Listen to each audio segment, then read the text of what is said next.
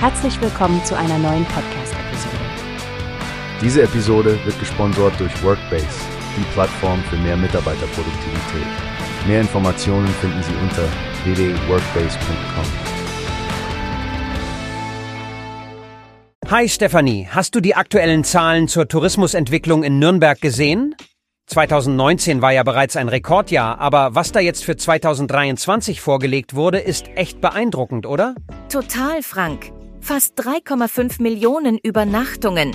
Das ist so nah dran am Rekord vor der Pandemie. Beeindruckend, wie sich die Stadt von den pandemiebedingten Rückgängen erholt hat. Besonders die Übernachtungen von Gästen aus Deutschland haben ja mit einem Plus von 1,5 Prozent zu 2019 sogar das Vor-Corona-Niveau übertroffen. Ja, und diese Zahl macht 68 Prozent der Gesamtübernachtungen aus. Deutschland bleibt damit weiter der wichtigste Quellmarkt für den Tourismus in Nürnberg. Aber auch der internationale Markt legt zu. Die USA als bedeutender Auslandsmarkt mit einem Plus von 9,1 Prozent. Das zeigt doch eine sehr dynamische Entwicklung, finde ich. Absolut. Und sprich mich nicht auf die Veranstaltungshighlights an. Der Deutsche Evangelische Kirchentag und der Christkindlesmarkt haben echte Rekordmonate beschert. Die Übernachtungszahlen im Juni und Dezember waren die stärksten je erfassten, ein klarer Indikator dafür, wie solche Events die Stadt beleben.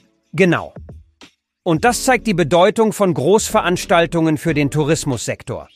Aber was ich ebenfalls spannend finde, ist die Auszeichnung für die Kampagne Nürnberger Quartiere. Das Konzept, die Stadt fernab der typischen Sehenswürdigkeiten zu entdecken, scheint ja richtig gut anzukommen. Total. Diese Web-App, die die Quartiere erkundbar macht, ist eine moderne Art, die Stadt zu erkunden. Statt nur die Hotspots zu besuchen, bekommen Touristen die Möglichkeit, Nürnberg auf eine ganz andere, persönlichere Art kennenzulernen.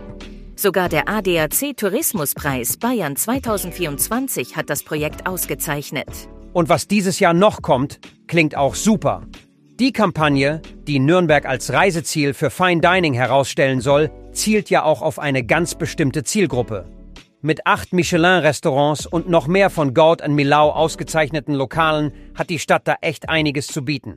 Ja, Nürnberg scheint wirklich ein Geheimtipp für Gourmets zu sein. Ich finde es klasse, wie die Stadt sowohl kulturell als auch kulinarisch ihre Vielfältigkeit präsentiert.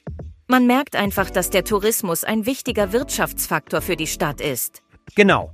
Und das Engagement der Stadt, mehr Erlebnisse und Genussmöglichkeiten zu schaffen, damit die Innenstadt noch lebendiger und attraktiver wird, ist auch lobenswert.